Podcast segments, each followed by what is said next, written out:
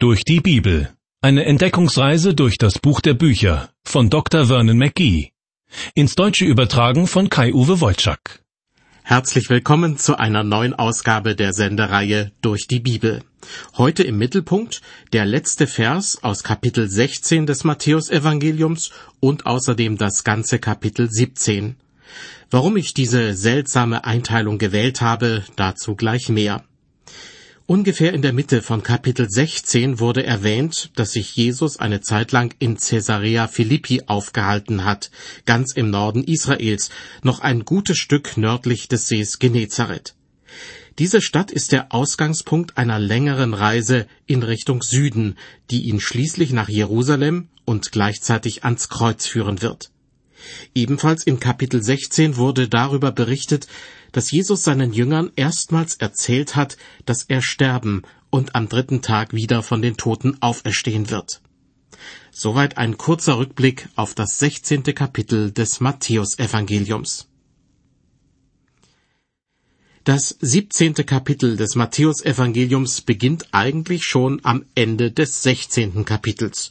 So jedenfalls mein Eindruck. Denn mit dem letzten Vers von Kapitel 16 beginnt ein neues Thema, das in Kapitel 17 dann fortgeführt wird. Keine Angst, solche Abweichungen von der vorgegebenen Kapiteleinteilung sind kein Frevel am Bibeltext, denn die Aufteilung des Neuen Testaments in einzelne Kapitel wurde erst im 13. Jahrhundert vorgenommen und die Einteilung in Verse erstmals im 16. Jahrhundert. Natürlich haben sich die Verantwortlichen damals etwas dabei gedacht, als sie diese Einteilung vornahmen, aber an einigen Stellen kann man eben auch anderer Meinung sein als sie. Ich beginne also mit Kapitel 16, Vers 28.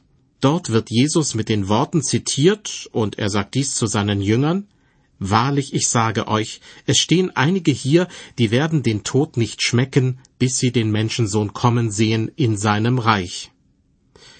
Ich persönlich bin davon überzeugt, dass diese Ankündigung in Erfüllung gegangen ist, als die Jünger die sogenannte Verklärung Jesu miterlebt haben. Was bei dieser Verklärung passiert ist, darüber wird noch zu sprechen sein. Für mich stellt sie jedenfalls einen Vorgang dar, der den Einzug Jesu in sein Reich vorwegnimmt. Vielleicht vergleichbar mit einer Vision, die aber denjenigen, der sie hat, und in diesem Fall auch die Jünger, mit hineinnimmt in das Geschehen. Ich möchte versuchen, diese Behauptung zu begründen und verweise auf eine Aussage des Apostels Petrus, der bei der Verklärung Jesu anwesend war. Er schreibt darüber später im zweiten Petrusbrief, denn wir sind nicht ausgeklügelten Fabeln gefolgt, als wir euch kundgetan haben, die Kraft und das Kommen unseres Herrn Jesus Christus, sondern wir haben seine Herrlichkeit selber gesehen. Denn er empfing von Gott, dem Vater, Ehre und Preis durch eine Stimme, die zu ihm kam von der großen Herrlichkeit. Dies ist mein lieber Sohn, an dem ich wohlgefallen habe. Und diese Stimme haben wir gehört vom Himmel kommen, als wir mit ihm waren auf dem heiligen Berge. Soweit der Apostel Petrus, der hier im Rückblick beschreibt, was er und zwei andere Jünger bei der Verklärung Jesu miterlebt haben, nämlich das Kommen unseres Herrn Jesus Christus, und wie er von Gott Ehre und Preis erhalten hat. Genau dieses Erlebnis kündigt Jesus meines Erachtens am Ende von Matthäus 16 an, indem er sagt, es stehen einige hier, die werden den Tod nicht schmecken, bis sie den Menschensohn kommen sehen in seinem Reich. Und damit komme ich jetzt zu Kapitel 17, Verse 1 und 2. Dort wird berichtet, und nach sechs Tagen nahm Jesus mit sich Petrus und Jakobus und Johannes dessen Bruder und führte sie allein auf einen hohen Berg. Und er wurde verklärt vor ihnen, und sein Angesicht leuchtete wie die Sonne, und seine Kleider wurden weiß wie das Licht. Statt Verklärung kann man auch Verwandlung sagen. Noch aufschlussreicher ist das Wort, das im griechischen Neuen Testament zu finden ist, nämlich Metamorphosis. Das bedeutet so viel wie ein Wechsel in Form und Struktur. In der Biologie spricht man zum Beispiel dann von einer Metamorphose, wenn sich eine kleine behaarte Raupe in einen Schmetterling verwandelt. Den Menschen, die Jesus Christus lieben, wird übrigens prophezeit, dass sie eines Tages ebenfalls einen neuen Leib bekommen werden. einen Leib, der im übertragenen Sinn auch eine Metamorphose durchgemacht hat, einen Leib, der befreit ist von aller Unvollkommenheit und Krankheit. Weiter mit Vers 3. Jesus wurde also vor den Augen von Petrus, Jakobus und Johannes verwandelt. Und siehe, da erschien ihnen Mose und Elia, die redeten mit ihm. Mose repräsentiert das alttestamentliche Gesetz, unter anderem die zehn Gebote, und Elia die Propheten. Im Lukasevangelium wird berichtet, dass sie mit Jesus über seinen bevorstehenden Tod in Jerusalem reden. Ich zitiere aus Lukas 9. Und siehe, zwei Männer redeten mit ihm, das waren Mose und Elia. Sie erschienen verklärt und redeten von seinem Ende, das er in Jerusalem erfüllen sollte. Sowohl das alttestamentliche Gesetz wie auch die alttestamentlichen Propheten weisen bereits auf Jesus Christus hin. Die Propheten ziemlich direkt in verschiedenen Prophezeiungen und das alttestamentliche Gesetz eher indirekt, indem es dem Menschen zeigt, dass er aus sich heraus vor Gott nicht bestehen kann. Deshalb mussten Opfer dargebracht werden, die wiederum auf Jesus hinweisen, der sich selbst wie ein Opferlamm zur Verfügung gestellt hat. Weiter in Matthäus 17 mit Vers 4. Die drei Jünger, die bei der Verklärung Jesu dabei sind, erleben gerade mit, wie er mit Mose und Elia redet. Die ganze Situation scheint Petrus zu gefallen, denn es wird berichtet, Petrus aber fing an und sprach zu Jesus, Herr, hier ist gut sein. Willst du, so will ich hier drei Hütten bauen, dir eine, Mose eine und Elia eine. Tja, Petrus kann es einfach nicht lassen und meldet sich bei jeder Gelegenheit zu Wort. Meistens tritt er dabei in ein Fettnäpfchen. Ja, oft genug blamiert er sich bis auf die Knochen. Erst nachdem der Heilige Geist an Pfingsten über die Christen kommt, wird auch sein vorpreschendes Naturell in die richtigen Bahnen gelenkt. Hier bei der Verklärung Jesu liegt er mit seinem Vorschlag mal wieder vollkommen daneben. Das kann man daran erkennen, dass Gott höchstpersönlich eingreift und damit verhindert, dass Jesus mit Mose und Elia auf eine Stufe gestellt wird, frei nach dem Motto jedem der drei Glaubenshelden seine eigene Hütte. Amüsant finde ich, wie im Lukasevangelium der Vorschlag von Petrus kommentiert wird. Da heißt es, er wusste aber nicht, was er redete. Jetzt aber wieder zu Matthäus 17. Wie eben schon angekündigt, verhindert Gott persönlich, dass Petrus mit dem Bau der drei Hütten beginnen kann. In Vers 5 heißt es, als er noch so redete, siehe, da überschattete sie eine lichte Wolke. Und siehe, eine Stimme aus der Wolke sprach, Dies ist mein lieber Sohn, an dem ich wohlgefallen habe, den sollt ihr hören. Hier bekennt sich Gott der Vater zu seinem Sohn Jesus. Den sollt ihr hören.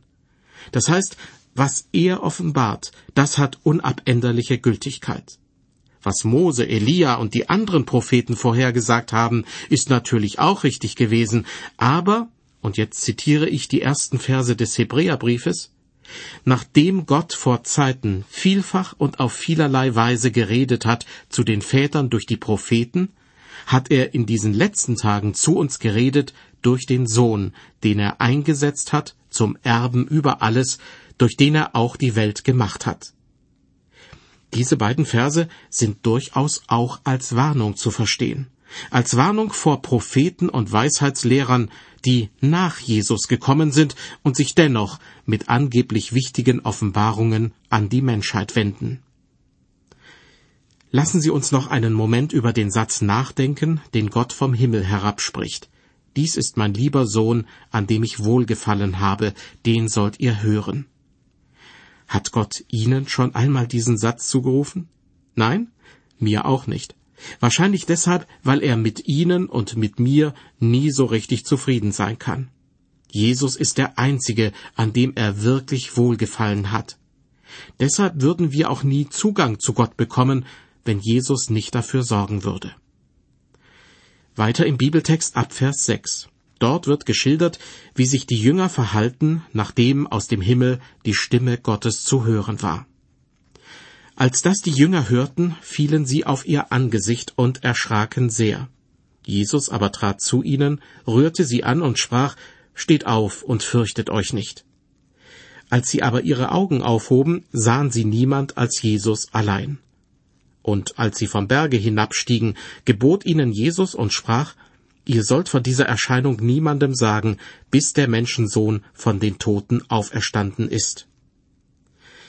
Warum sollen die Jünger bis zu diesem Zeitpunkt warten und dann davon erzählen? Ich denke, weil zunächst niemand verstanden hätte, was es mit dieser Verklärung, der Verwandlung Jesu auf sich hat.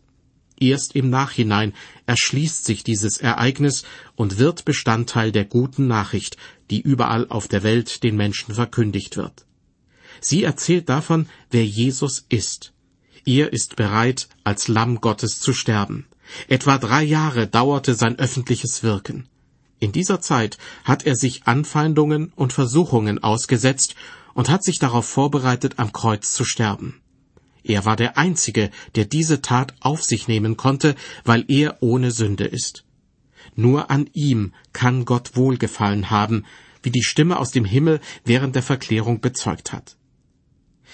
Weiter im Bibeltext. Nachdem Jesus verklärt wurde, kommen bei den Jüngern einige Fragen auf. Aus Matthäus 17 lese ich die Verse 10 bis 12. Und seine Jünger fragten ihn und sprachen, Warum sagen denn die Schriftgelehrten, zuerst müsse Elia kommen? Jesus antwortete und sprach zu ihnen, Elia soll freilich kommen und alles zurechtbringen, doch ich sage euch, Elia ist schon gekommen. Aber sie haben ihn nicht erkannt, sondern haben mit ihm getan, was sie wollten. So wird auch der Menschensohn durch sie leiden müssen. Diese Verse klingen rätselhaft und ich muss zugeben, dass ich sie bis ins letzte nicht ganz verstehe. So viel ist aber sicher. Die Jünger sehen in einem ganz bestimmten Punkt einen Widerspruch zwischen der Lehre der Schriftgelehrten und dem, was Jesus angekündigt hat. Die Schriftgelehrten behaupten, dass Elia kommen und alles zurechtbringen wird. Dabei beziehen sie sich auf eine Prophezeiung aus dem Buch Malachi Kapitel 3. Dort heißt es, doch bevor der große und schreckliche Tag des Herrn kommt, sende ich euch den Propheten Elia. Für die Jünger stellt sich die Situation jedoch anders dar. Noch bevor Elia wiederkommt, und zwar schon ziemlich bald, wird Jesus am Kreuz sterben, vom Tod auferstehen und von Gott verherrlicht werden. Das ist ein Widerspruch in den Augen der Jünger. Eine der beiden Ankündigungen muss falsch sein. Nun erwidert Jesus, Elia ist schon gekommen, aber sie haben ihn nicht erkannt, sondern haben mit ihm getan, was sie wollten. Einiges deutet darauf hin, dass mit diesem Elia in Wirklichkeit Johannes der Täufer gemeint ist, der ja bereits vor Jesus unter den Menschen gewirkt hat und schließlich ermordet wurde. Demnach würden sich also die Aussage der Schriftgelehrten über diesen Elia und die Ankündigung Jesu, dass er am Kreuz sterben werde, zeitlich nicht in die Quere kommen. Der Name Elia wäre in diesem Fall nicht wörtlich als Name einer Person zu deuten, sondern eher als eine Art Dienstbezeichnung. Johannes der Täufer wäre gewissermaßen ein moderner Elia mit einem ähnlichen Auftrag gewesen. Für diesen Erklärungsversuch spricht die Reaktion der Jünger, die in unserem Bibeltext in Vers 13 wiedergegeben wird. Dort heißt es, da verstanden die Jünger, dass er von Johannes dem Täufer zu ihnen geredet hatte.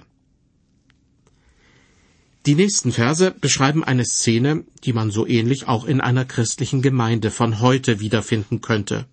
Was ist geschehen? Während Petrus, Jakobus und Johannes mit Jesus auf einem Berg gestiegen sind, um dort Großartiges zu erleben, mussten sich die übrigen Jünger irgendwie in den Niederungen des Lebens zurechtfinden. Oben gab es dieses Treffen mit Mose und Elia und anschließend eine theologische Austauschrunde, während sich unten das Volk um die restlichen Jünger drängte und sie um Heilung der Kranken bat. Die Jünger gaben ihr Bestes, gerieten aber auch an Grenzen. Deshalb sagte ich eben, dass die Situation der Jünger mit der heutigen Situation in mancher Gemeinde vergleichbar ist. Doch schauen wir uns die Sache ein bisschen genauer an. In den Versen 14 bis 16 wird berichtet, und als sie, gemeint sind Jesus, Petrus, Johannes und Jakobus, als sie zu dem Volk kamen, trat ein Mensch zu ihm, fiel ihm zu Füßen und sprach, Herr, erbarme dich über meinen Sohn, denn er ist mondsüchtig und hat schwer zu leiden. Er fällt oft ins Feuer und oft ins Wasser, und ich habe ihn zu deinen Jüngern gebracht, und sie konnten ihm nicht helfen. Kann sein, dass es sich hier um einen besonders schweren Fall gehandelt hat. Dennoch ist die Situation für den Vater des angeblich mondsüchtigen Jungen kaum zu ertragen. Und auch den Jüngern ist ihr Versagen sicher peinlich. Nun könnte man entschuldigend sagen, damit müssen sich die beiden Seiten eben abfinden. Doch so einfach ist die Sache nicht. Jesus macht den Jüngern klar, dass sie, vielleicht weil der Junge ein so schweres Krankheitsbild hatte, nicht genügend geglaubt haben. Ich fürchte, dass Jesus mir das ebenfalls oft genug vorhalten könnte. Und meiner Gemeinde auch. Weiter ab Vers 17. Jesus aber antwortete und sprach, O du ungläubiges und verkehrtes Geschlecht, wie lange soll ich bei euch sein? Wie lange soll ich euch erdulden? Bringt ihn mir her. Und Jesus bedrohte ihn, und der böse Geist fuhr aus von ihm, und der Knabe wurde gesund zu derselben Stunde. Da traten seine Jünger zu ihm, als sie allein waren, und fragten, warum konnten wir ihn nicht austreiben? Er aber sprach zu ihnen, wegen eures Kleinglaubens. Denn wahrlich, ich sage euch, wenn ihr Glaube habt wie ein Senfkorn, so könnt ihr sagen zu diesem Berge, heb dich dorthin, so wird er sich heben, und euch wird nichts unmöglich sein.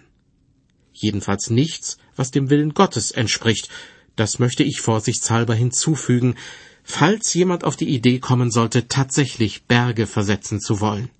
Hier handelt es sich ganz offensichtlich um eine bildhafte Aussage, mit der Jesus ausdrücken möchte, wenn ihr genügend Glauben habt, werdet ihr mit Gottes Hilfe Dinge vollbringen, die ihr selbst für unmöglich haltet. Der Vers 21, so haben Wissenschaftler festgestellt, ist in älteren biblischen Handschriften nicht zu finden, wohl aber in Handschriften neueren Datums. Daraus kann man schließen, dass dieser Vers erst später von irgendeinem Schreiber eingefügt wurde. Vielleicht zunächst als Randbemerkung, die dann bei der nächsten Abschrift versehentlich in den Text übernommen wurde. In modernen gedruckten Bibelausgaben fehlt dieser Vers 21 entweder ganz oder er findet sich in einer Fußnote wieder.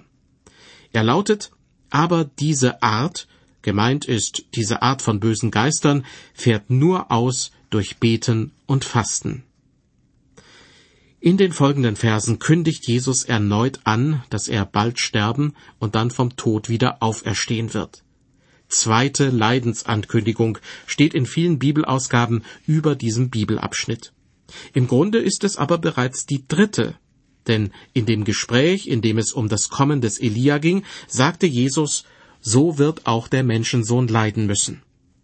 Zählt man dagegen nur die etwas ausführlicheren Leidensankündigungen, so liegt nun tatsächlich erst die zweite vor uns. Ich lese die Verse 22 und 23. Als sie aber beieinander waren in Galiläa, sprach Jesus zu ihnen, der Menschensohn wird überantwortet werden in die Hände der Menschen, und sie werden ihn töten, und am dritten Tage wird er auferstehen. Und sie wurden sehr betrübt. Und nun kommen wir zum letzten Abschnitt von Matthäus 17. Da geht es um eine recht ungewöhnliche Art und Weise, seine Steuerschulden zu begleichen. Ab Vers 24 wird berichtet, als sie nun nach Kapernaum kamen, traten zu Petrus, die den Tempelgroschen einnehmen, und sprachen, Pflegt euer Meister nicht, den Tempelgroschen zu geben? Er sprach, Ja. Und als er heimkam, kam ihm Jesus zuvor und fragte, was meinst du, Simon? Von wem nehmen die Könige auf Erden Zoll oder Steuern? Von ihren Kindern oder von den Fremden? Als er antwortete, von den Fremden, sprach Jesus zu ihm, so sind die Kinder frei. Damit wir ihnen aber keinen Anstoß geben, geh hin an den See und wirf die Angel aus, und den ersten Fisch, der herauskommt, den nimm, und wenn du sein Maul aufmachst, wirst du ein Zwei-Groschen-Stück finden, das nimm und gib's ihnen für mich und dich. In diesem Abschnitt geht es um die Bezahlung des Tempelgroschens, annähernd vergleichbar mit einem Mitgliedsbeitrag, einer Kirchensteuer oder dem sogenannten Kirchgeld. Jeder Israelit über 20 Jahre musste sie jährlich bezahlen. Jesus spielt darauf an, dass er als Sohn Gottes eigentlich das Recht hätte, die Zahlung des Tempelgroschens zu verweigern. denn der kommt ja dem Haus Gottes, dem Haus seines himmlischen Vaters zugute. Und irgendwie erscheint es merkwürdig, dass ein Sohn seinem Vater Steuern zahlen sollte. Aber in diesem Fall entscheidet sich Jesus, keinen weiteren Konflikt anzufachen. Mit dieser Haltung wird Jesus später in den ersten christlichen Gemeinden zu einem Vorbild, wenn es darum geht, welche Freiheiten sich ein Christ herausnehmen darf und wann es besser ist, freiwillig auf bestimmte Freiheiten zu verzichten. Der Apostel Paulus fordert die Christen auf, wirklich mit Fingerspitzengefühl vorzugehen, wenn es um die Freiheit geht, bestimmte alttestamentliche Vorschriften nicht mehr einhalten zu müssen. Von ihm stammt auch der berühmte Satz Alles ist mir erlaubt, aber nicht alles dient zum Guten. Die Verklärung Jesu, über die in Matthäus 17 berichtet wird, und die Tatsache, dass er zweimal seinen Tod ankündigt, alles deutet darauf hin, dass für Jesus bald eine schwere Leidenszeit beginnen wird. Auch geografisch gesehen hat gewissermaßen die letzte Reise Jesu schon begonnen. Ausgangspunkt war die Stadt Caesarea Philippi, ganz im Norden Israels. Von dort aus zieht er in Richtung Süden nach Jerusalem, wo es zu einer Zuspitzung der Ereignisse kommen wird. Auch diesmal möchte ich Sie an dieser Stelle wieder herzlich einladen, bei der nächsten Folge der Sendereihe durch die Bibel dabei zu sein. Danke fürs Zuhören und Gottes Segen mit Ihnen.